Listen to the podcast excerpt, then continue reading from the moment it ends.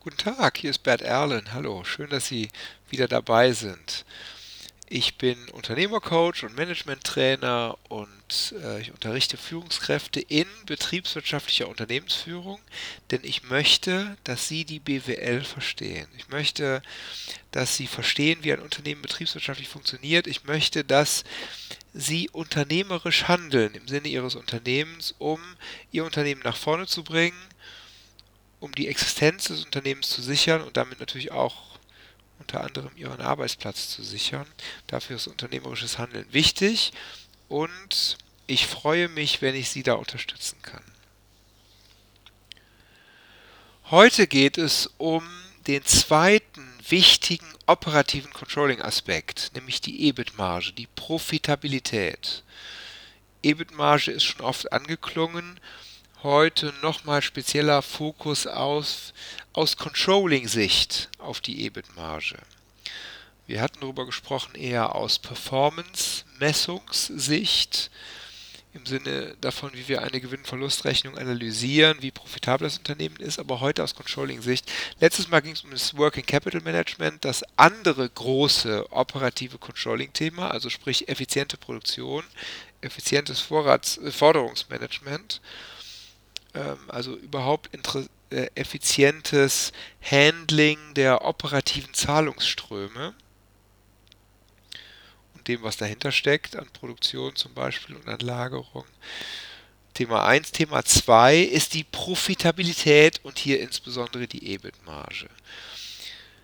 Führen Sie sich gedanklich nochmal die Gewinn- und Verlustrechnung vor Augen die eine große Rolle gespielt hat bei einigen der letzten Podcasts. In der Gewinn- und Verlustrechnung steht ganz oben in der ersten Zeile der Umsatz, die Umsatzerlöse, und dann werden alle Aufwandsgrößen abgezogen.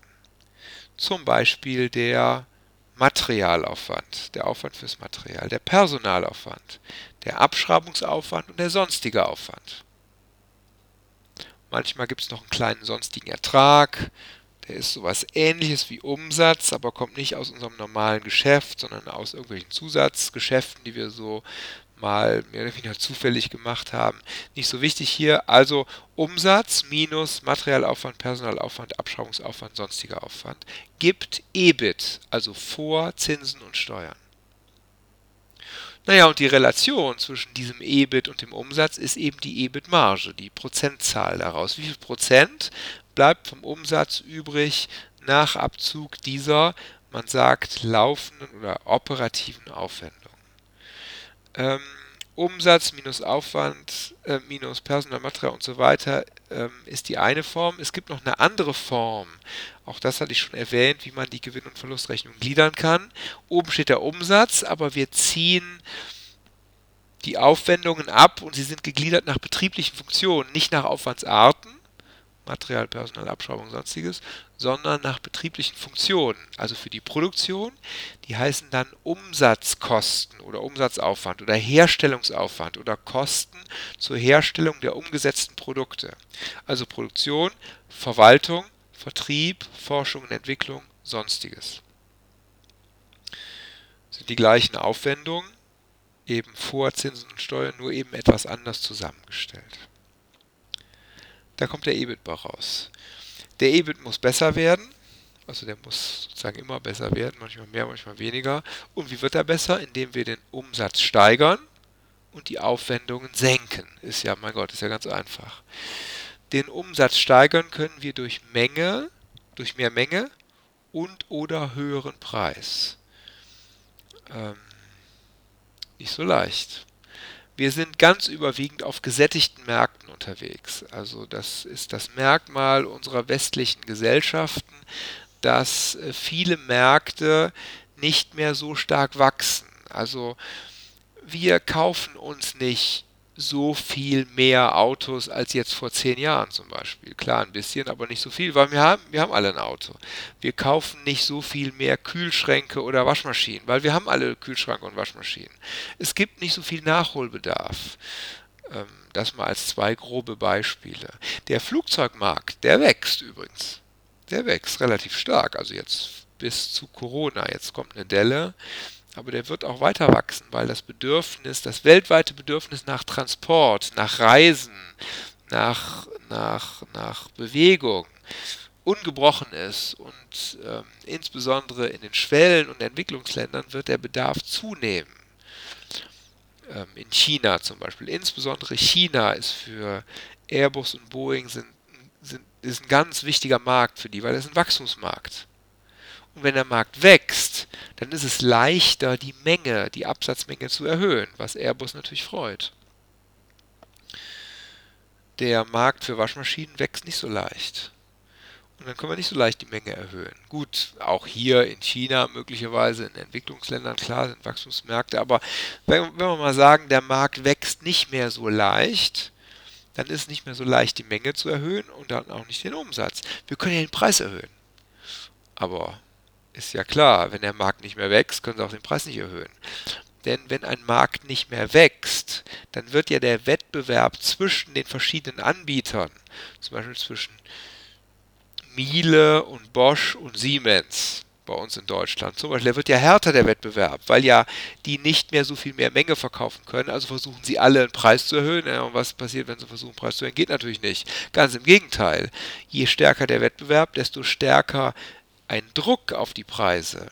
Und ähm, damit kann ich schon mal gar nicht den Umsatz steigern. Also Umsatzsteigerungen sind möglich im einstelligen Prozentbereich. Gut, wenn wir Pech haben, schrumpft der Umsatz, kommt auch vor.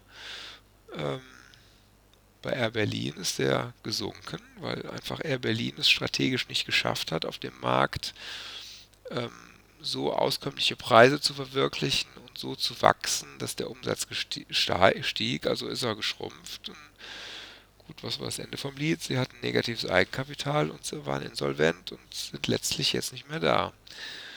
Ähm, was ich sagen will, ist, eine Umsatzsteigerung ist nicht leicht. Vielleicht noch eine Bemerkung. Bei Amazon ist eine Umsatzsteigerung relativ leicht. Amazon, neues Unternehmen, neuer Markt.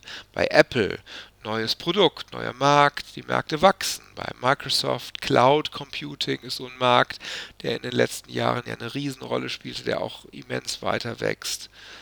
Ähm, also es kommt auf den Wirtschaftsbereich an, ob Umsätze potenziell wachsen können oder nicht. Der dritte Aspekt nach dem Umsatz, also sprich nach Preisen und Mengen, sind eben, ist eben der Aufwand. Und der muss sinken, damit der EBIT besser wird. Also sprich, wir müssen Personal einsparen, wir müssen Material einsparen, wir müssen dann abschreiben. Gut, Abschreibung geht nicht so leicht, die sind ja gesetzlich klar definiert und vorgegeben. Und wenn wir einmal die Maschine gekauft haben, müssen wir die halt auch abschreiben. Ähm, Gut, dann haben wir noch Sonstiges. Sonstiges ist sowieso unplanbar. Honorare für Berater, Honorare für den Wirtschaftsprüfer, Honorare für ja, Mieten, solche Sachen ist auch ein Aspekt. Der Hauptaspekt ist das Personal, der Personalaufwand in der Produktion. Weil Produktion in den allermeisten Unternehmen der größte ähm, Aufwandsfaktor ist. Und ähm, naja, wie senkt man den Personalaufwand in der Produktion, indem man die Produktion effizienter macht und weniger Mitarbeiter braucht? Stichwort Automatisierung. Auch Digitalisierung in Unternehmen bietet auch wiederum immense Möglichkeiten, die es ja jetzt, seitdem es Computer gibt, äh, also der richtige Boost, weiß ich gar nicht, vielleicht 30 Jahre, seit 30 Jahren, wie immens die Digitalisierung die Effizienz in der Produktion gesteigert hat. Das ist wirklich also nicht nur Produktion, auch Verwaltung, Verwaltungsprozesse, Vertriebsprozesse und so weiter hat das immens gesteigert und das hört natürlich auch überhaupt nicht auf. Das wird weitergehen.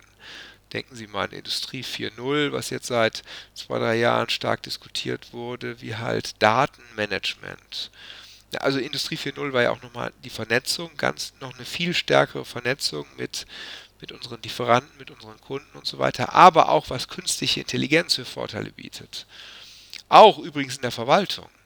Controlling, man spricht davon, dass Controlling Aufgaben sehr gut auch von künstlicher Intelligenz erledigt werden können weil die Vorgänge oft sehr ähnlich sind. Also sprich die EBIT-Optimierung oder die Working Capital-Optimierung. Ähm, man braucht ja nur die Daten für Lagerbestände einzuspeisen in ein System und noch ein paar andere äh, Vergleichsdaten vielleicht vom Wettbewerb oder auch Produktionsdaten und dann spuckt einem der Computer automatisch aus, wo man optimieren kann. Da brauche ich keinen Controller mehr dafür. Also Aufwand runter stärkt die EBIT-Marge. Genau, also ich wollte ein bisschen Ihre Fantasie anregen, ähm, dass Sie in diesen Kategorien denken, denn in diesen Kategorien denken auch Ihre Controller die Controller sind natürlich Optimierungs, äh, sozusagen optimierungsfokussiert.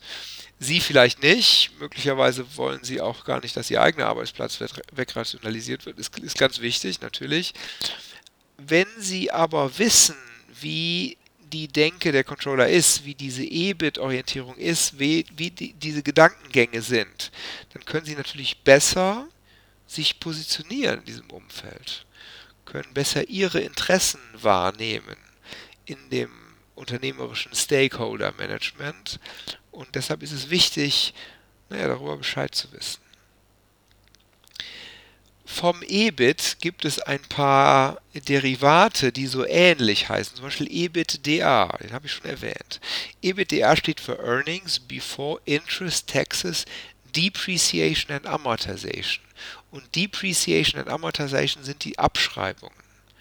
Das sind zwei Begriffe äh, auf Englisch, für die wir nur einen Begriff haben.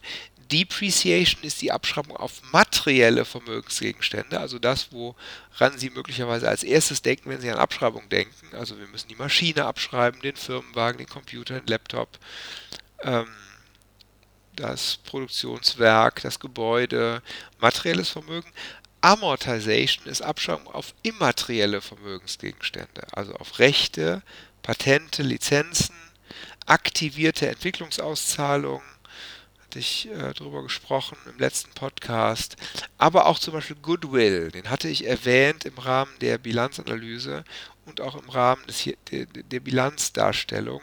Goodwill ist der immaterielle Wert gekaufter Tochtergesellschaften. Komplexes Thema, hören Sie nochmal in, in die Bilanz rein, da thematisiere ich das.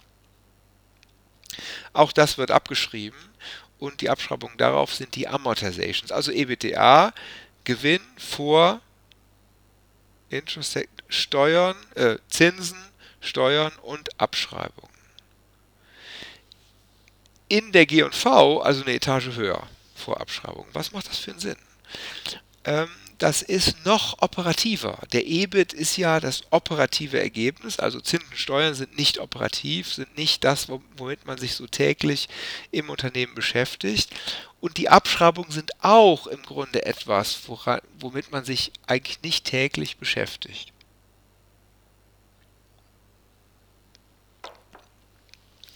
womit man sich nicht täglich beschäftigt. Ähm, denn die laufen ja durch. Wenn die Maschine angeschafft ist, dann läuft die Abschreibung so durch und die kann ich ja sowieso nicht verändern. Insofern ist der EBITDA noch näher an der operativen Performance des täglichen Doings innerhalb des Unternehmens und nebenbei bemerkt ist er auch ein bisschen höher, weil ja eben die Abschreibungen nicht abgezogen werden, so wie beim EBIT sieht auch ein bisschen besser aus. Wir lesen dann in der Zeitung, das operative Ergebnis beträgt zum Beispiel 20%. Achtung, wir wissen nicht, ob damit der EBITDA oder der EBIT gemeint ist. Manchmal ist damit der EBIT gemeint, manchmal EBITDA. Deshalb wichtige Message, glauben Sie keiner Kennzahl, die Sie nicht selbst definiert haben. Kennzahlen begründen sich durch ihre Definition und BWL-Kennzahlen sind nicht vereinheitlicht. Das betrifft übrigens auch den EBIT selbst. Auch da wird manchmal was raus und reingerechnet. Das betrifft jede Kennzahl. Äh, seien Sie sehr sensibel dafür, wie die berechnet sind.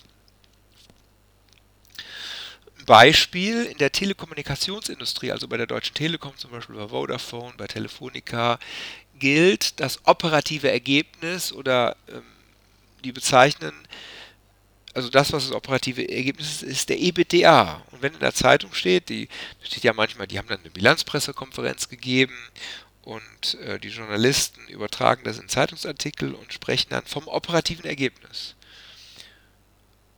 Man weiß aber nicht, ob damit wirklich der EBITDA gemeint ist. Da muss man dann mal nachforschen, ob der damit wirklich gemeint ist. Bei äh, Telekommunikationsunternehmen macht es auch Sinn, die Abschreibungen rauszulassen in diesem Ergebnis. Denn was schreiben die ab? Ähm, die schreiben insbesondere ihre Netze ab, also sprich die Kabel, die im Boden liegen oder die Hausanschlüsse oder die, die Telekommunikationsmasten, die, wo die Handysender dranhängen und so weiter. Also sehr viel Vermögen, natürlich auch ihre internen IT-Systeme, die, die dieses ganze Telefonverhalten, das ganze Internet ähm, bespielen. Das ist ein großer Brocken. Da reden wir über viel. Da reden wir über hohe Investitionssummen. Die schreiben auch zum Beispiel die Lizenzen ab. Die haben jetzt letztens die 5G-Lizenzen vor einem Jahr ersteigert. Oder auch ein großes Thema war vor 10, 15 Jahren die UMTS-Lizenzen. Das war die erste große staatliche Versteigerung von Frequenzen. Die ging deshalb viel durch die Medien. Aber auch natürlich letztens, weil da werden ja Riesenbeträge bezahlt, Riesenmilliardenbeträge in diese Business Cases rein investiert. Und deshalb ist das politisch ein großes Thema, auch weil der Staat das versteigert und dadurch natürlich dem Staat diese Milliardenbeträge auch zufließen. Auf jeden Fall werden große Sachen investiert und wer entscheidet im Unternehmen über große Sachen? Die ganz oben und damit nicht operative Führungskräfte. Das bedeutet zum Beispiel auch, dass der EBITDA die Performance des operativen Bereichs ist und wenn dort die Abschreibungen für diese Lizenzen und die Netze und so weiter reingerechnet würden, dann wären die operativen Führungskräfte mit Aufwendungen belastet, die sie gar nicht beeinflussen können. Wenn man also deren Performance misst, dann werden werden die das aus eigenem Interesse besser finden, wenn man den EBITDA dafür verwendet. Das ist bei dem Produktionsleiter von Daimler anders. Der Produktionsleiter von Daimler, der verantwortet ja die Produktionsmaschinen, die er selbst angeschafft hat. Und der, die Performance des Produktionsleiters bei Daimler oder keine Ahnung, bei ThyssenKrupp, BMW oder Airbus, die wiederum sollte mit dem EBIT gemessen werden, weil dieser Produktionsleiter eben auch die die Investitionsentscheidungen getroffen hat. Und deshalb gibt es diese verschiedenen Kennzahlen, deshalb unterscheiden sie sich. Neben dem EBITDA gibt es auch den EBITDA.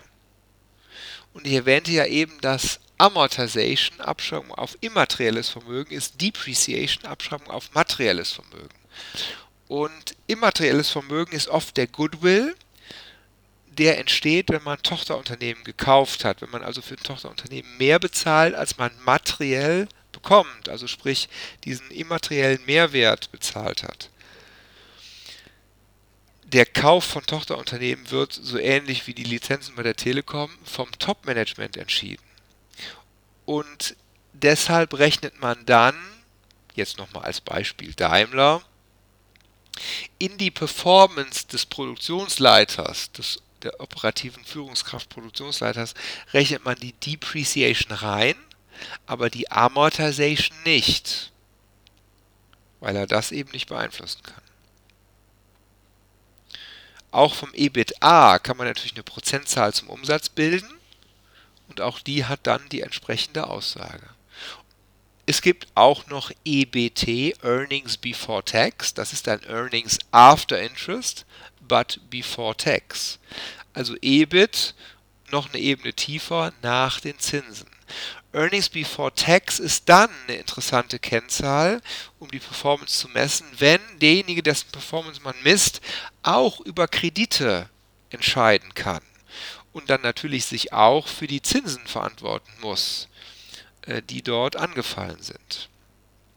Ich kann mich erinnern, vor auch schon einige Jahre her, wurden die Bereichsleiter im ThyssenKrupp-Konzern, also zum Beispiel der Bereichsleiter für Elevator, Aufzüge oder der Bereichsleiter für Steel, Stahl oder der Bereichsleiter für, ähm, für, für ähm, na, was machen die noch, für Stahlhandel, für Automobilkomponenten, wie auch immer, also die verschiedenen Unternehmensbereiche, die wurden am EBIT gemessen und die wurden deshalb am EBIT gemessen, weil die ihren eigenen Unternehmensbereich, das sind ja teilweise sehr große Unternehmensbereiche, selbst finanziert haben. Also die haben sich selbst das Geld bei der Bank besorgt, was sie halt brauchten. Ähm, mittlerweile ist es aber eine Zentralfunktion. Also in der Holding von ThyssenKrupp, und das ist im Übrigen ein ganz normaler Fall, ähm, bei Daimler ist das so, bei Bertelsmann fällt mir gerade ein, bei Aldi ist das auch so. Also die Finanzierungsfunktion ist immer eine Zentralfunktion, weil ähm, das sehr hohe Effizienzvorteile verspricht, wenn man das zentralisiert, wenn also nicht jeder das für sich selbst macht, sondern das im Grunde nur eine Abteilung im Unternehmen macht. Wenn aber dann die Bereichsleiter, die Performance der Bereichsleiter gemessen wird, darf man die natürlich nicht mit den Zinsen konfrontieren, die sie ja gar nicht mit beeinflussen konnten. Also hat konsequenterweise äh, der ThyssenKrupp-Konzern umgestellt auf den EBIT als Performance-Merkmal, um die Bereichsleiter, um die Leistung der Bereichsleiter zu decken. EBT. EBIT, EBT. Schließlich gibt es noch EAT, das heißt Earnings After Tax, das heißt Gewinn nach Steuern.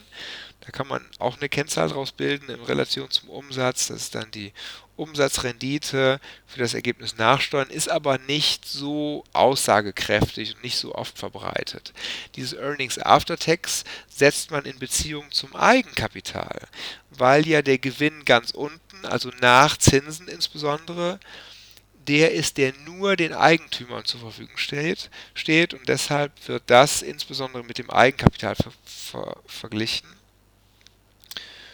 in eine prozentuale Relation gesetzt als sogenannte Eigenkapitalrendite, Return on Equity auf Englisch.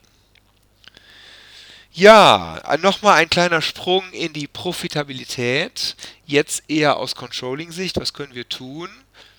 Preise rauf, Mengen rauf, Aufwand runter. Ähm, und insbesondere diese verschiedenen Stufen der EB-Kennzahlen. Earnings Before. Ähm, übrigens werden die auch genauso betrachtet im Controlling und auch genauso berechnet. Man rechnet die nicht von oben runter, Umsatz minus Material minus Personal und so weiter, sondern von unten rauf.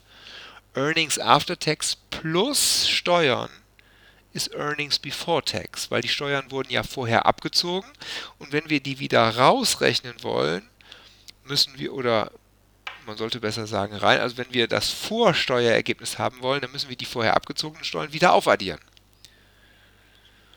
Earnings Before Tax plus Zinsaufwand ist Earnings Before Interest and Tax.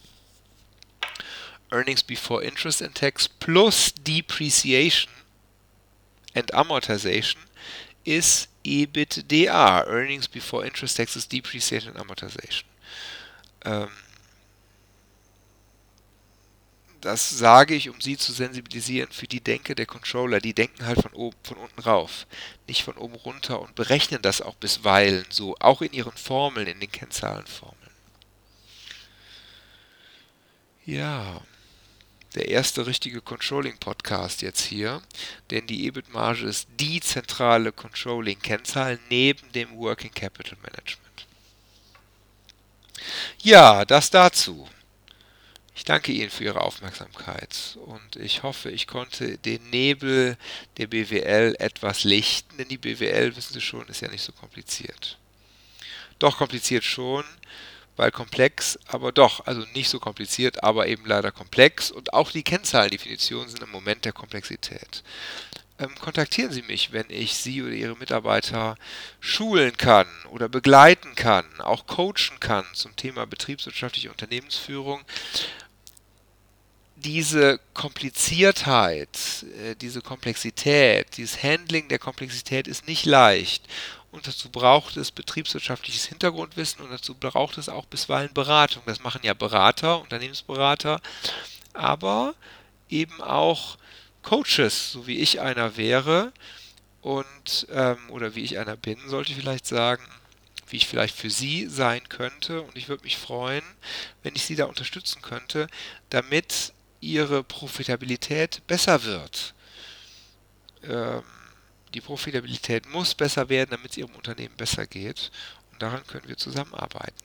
Ja, wenn dem so ist, dann freue ich mich, wenn Sie mich kontaktieren. Sie finden mich auf bert-erlen.de, auf LinkedIn oder Xing. Bis hierher vielen Dank für Ihre Aufmerksamkeit und bis zum nächsten Mal. Beim nächsten Mal geht es um den ROI und seine Derivate. ROCE, RONA, ROA, ROFI, RO, genau, CI. Ähm, das sind alles eigentlich die gleichen Kennzahlen, die haben unterschiedliche Namen und auch teilweise unterschiedliche Definitionen. Und da werde ich beim nächsten Mal drauf eingehen. Der ROI ist fürs Unternehmen wichtiger als die Marge, denn der ROI sagt aus, ob wir das Vermögen erhöht haben und um wie viel wir das Vermögen erhöht haben. Und das ist ja das Ziel der Unternehmensführung. Also bis dann. Bis dahin, alles Gute ähm, und noch einen schönen Tag. Ciao.